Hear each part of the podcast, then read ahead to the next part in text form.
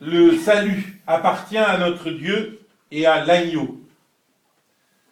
Nous célébrons la Toussaint et la première chose, bien entendu, c'est que nous prions pour que cette fête de Toussaint soit notre fête, que nous fassions partie de cette foule immense que personne ne peut dénombrer et qui chante devant le trône de l'agneau.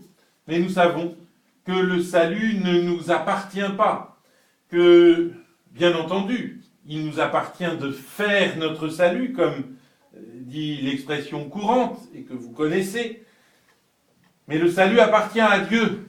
C'est Dieu qui nous donne sa vie. Et il ne dépend pas de nous que nous la recevions. Nous pouvons être les meilleurs du monde, nous pouvons être les as des as. Si Dieu ne nous donne pas sa vie, si Dieu ne nous communique pas cette vie, les petits mammifères supérieurs que nous sommes, cela ne changera rien pour eux. Le salut appartient à notre Dieu. Et à l'agneau. Qu'est-ce que signifie l'agneau? Et vous le savez, nous disons à chaque messe agneau de Dieu. D'ailleurs, je serais curieux de savoir qui, lorsqu'il prononce ces paroles en français, a un petit peu une idée de ce qu'elles signifient. Agneau de Dieu. L'agneau de Dieu, comme quoi il ne suffit pas de traduire pour comprendre. Hein.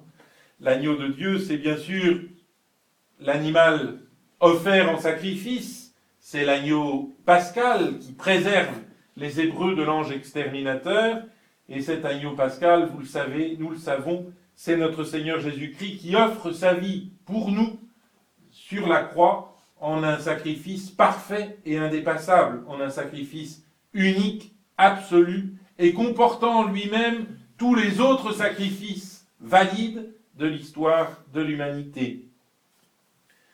Le salut appartient à notre Dieu et à l'agneau. Le salut vient par le sacrifice de l'agneau. Notre Seigneur Jésus-Christ prend sur lui nos péchés et il opère la réconciliation des hommes avec Dieu en prenant sur lui ses péchés et en subissant à notre place le sort qu'il nous mérite. Aussi bien si nous voulons être sauvés, devons-nous nous tourner vers ce sacrifice. C'est dans ce sacrifice que nous obtenons le salut.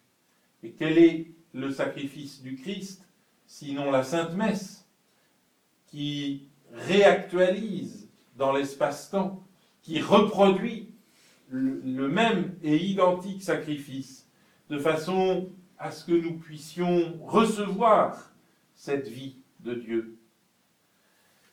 Le salut appartient à notre Dieu et à l'agneau. Il faut que nous aussi, à l'exemple de l'agneau, nous construisions notre propre sacrifice. Il faut que nous soyons des hommes et des femmes de sacrifice, car là est la sainteté. Pas d'autre voie, et je pense que s'il y avait une voie moins onéreuse, le Christ nous l'aurait montré. Celui qui veut venir après moi, qu'il renonce à lui-même, qu'il prenne sa croix et qu'il me suive. Chacun d'entre nous, nous avons donc un sacrifice à offrir, et donc un sacrifice à constituer. En ce sens, d'ailleurs, chacun d'entre nous, nous sommes prêtres vous vous souvenez, dans l'Apocalypse, c'est au début, au verset 10, il a fait de nous un royaume et des prêtres. Nous sommes prêtres, non pas en ce sens que euh, vous auriez tous la fonction d'offrir le sacrifice de la messe. Nous, nous sommes ici deux à avoir cette fonction. Mais nous sommes prêtres en ce sens que nous offrons notre propre sacrifice intérieur et que personne ne peut l'offrir à notre place. Nous n'avons pas la fonction du sacerdoce, mais, comme dit Cajetan, nous avons la vertu du sacerdoce, cette vertu d'offrande, qui est la vertu même de la sainteté. Chacun d'entre nous, nous construisons, nous offrons notre propre sacrifice intérieur. Et ainsi, nous comprenons que le sacrifice appartient aussi, que le, salut appartient aussi à l'agneau. Mais me direz-vous, qu'est-ce qu'on peut mettre dans ce sacrifice et comment peut-on constituer ce sacrifice intérieur? Je crois que les béatitudes que nous venons de proclamer, qui sont la charte de ce royaume nouveau, de ce royaume de salut, les béatitudes, il y a des béatitudes qui sont héroïques, il y a des béatitudes qui sont infiniment difficiles. Heureux ceux qui font la paix, car ils seront appelés fils de Dieu.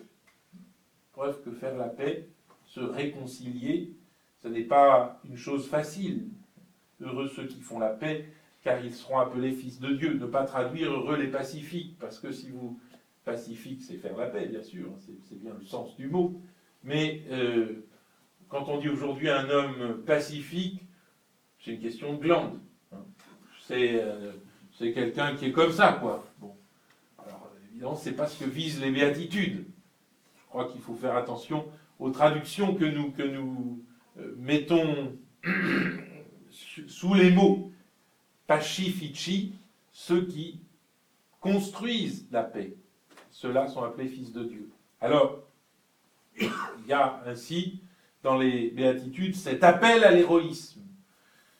Et je crois que, en tant que chrétiens aujourd'hui, nous le ressentons tous plus ou moins, nous ressentons tous plus ou moins en tout cas que pour faire partie de la résistance spirituelle au monde matérialisé dans lequel nous évoluons, ben, il faut un souffle, il faut un élan et quelque chose qui peut un jour devenir héroïque. Mais nous sommes aussi peut-être euh, dans, dans, dans la difficulté quotidiennement en nous disant mais qu'est-ce que je peux offrir? Et vous avez des béatitudes qui sont beaucoup moins héroïques. Heureux les pauvres en esprit, car le royaume des cieux est à eux. Heureux ceux qui pleurent, car ils seront consolés. Qu'est-ce que cela veut dire? Eh bien, cela veut dire que si nous n'avons rien à offrir que la vacuité de notre existence, que la médiocrité de nos petits efforts quotidiens, au moins pouvons-nous offrir cela et pleurer devant Dieu de n'avoir pas davantage à lui donner. Nous sommes pauvres, mais comme dit Saint Paul, qui a si bien compris l'enseignement des béatitudes, Saint Paul aux Corinthiens, nous sommes pauvres, on nous croit pauvres, mais nous possédons tout. On nous croit tristes, alors que nous sommes toujours joyeux. C'est les béatitudes. Heureux ceux qui pleurent, car ils seront consolés. Heureux ceux qui n'ont rien, heureux les pauvres en esprit, car le royaume des cieux leur appartient. Oui, les pauvres en esprit, évidemment, euh, on peut avoir un compte en banque plus ou moins bien rempli, c'est pas le problème. Euh, le problème, c'est de comprendre que même avec un compte en banque très bien rempli, on est encore pauvre, parce qu'on n'a rien à donner. Et que, euh, l'argent ne, ne suffit pas. Il faut en tout cas savoir l'utiliser. C'est ce savoir qu'il nous faut demander. Voilà en tout cas deux béatitudes. Heureux les pauvres, heureux ceux qui pleurent, qui peuvent, euh, je dirais, nous concerner chacun et nous permettre de comprendre comment le salut appartient à notre Dieu et à l'agneau. Comment nous pouvons, nous aussi, participer au sacrifice de l'agneau, offrir quelque chose dans le sacrifice de l'agneau. Ce qui est merveilleux dans la Sainte Messe, voyez-vous, c'est que c'est ce moment dans lequel le sacrifice de l'agneau est manifesté à un point de l'espace, dans un moment du temps, et c'est ce moment où nous pouvons apporter notre petite brindille au sacrifice de l'agneau. Dans le sacrifice de l'agneau, dans le sacrifice parfait du Christ, sacrifice auquel il ne manque rien, nous pouvons ajouter ce qui, ce qui est en notre pouvoir d'ajouter. Je crois que si nous pouvions prendre une résolution un petit peu concrète pour que cette fête de la Toussaint soit notre fête, pour que cette joie de la Toussaint soit notre joie anticipée. Vous savez, vous avez cette, magnifique formule de l'offertoire, du psaume, Inquirentes dominum non minuentur omni bono, ceux qui cherchent Dieu, aucun bien ne leur manque. Si nous cherchons Dieu, souvent, bien sûr, nous savons qu'en droit, aucun bien ne doit nous manquer, mais concrètement, nous ne savons pas comment chercher Dieu. Comment chercher Dieu? Comment essayer de faire partie de cette foule immense des saints? En nous tournant vers l'agneau, en nous tournant vers son sacrifice, et en faisant en sorte chaque jour de pratiquer la vertu d'offrande. C'est peut-être une vertu qui ne se trouve pas dans les catalogues de vertus, euh, mais je crois que ce n'est pas la plus petite des vertus. Si nous sommes capables d'offrir tout ce, qui, tout ce qui nous arrive, tout ce qui nous advient, eh bien, nous pouvons dire que notre recherche de Dieu n'est pas vaine et que tout bien nous sera donné. Inquirentes autem dominum non minuentur omni bono. Si nous pratiquons chaque jour, et je dirais à chaque moment du temps, parfois il suffit de fermer les yeux dans une situation un peu difficile, d'avoir la force de fermer les yeux et de retrouver en nous la présence de Dieu pour lui offrir, ou ce moment, ou notre difficulté, ou notre désarroi même, si nous sommes capables de faire cela, alors oui, nous appartenons au cortège de l'agneau. Et si le salut appartient à notre Dieu et à l'agneau, il nous sera donné. Au nom du Père et du Fils et du Saint-Esprit, ainsi soit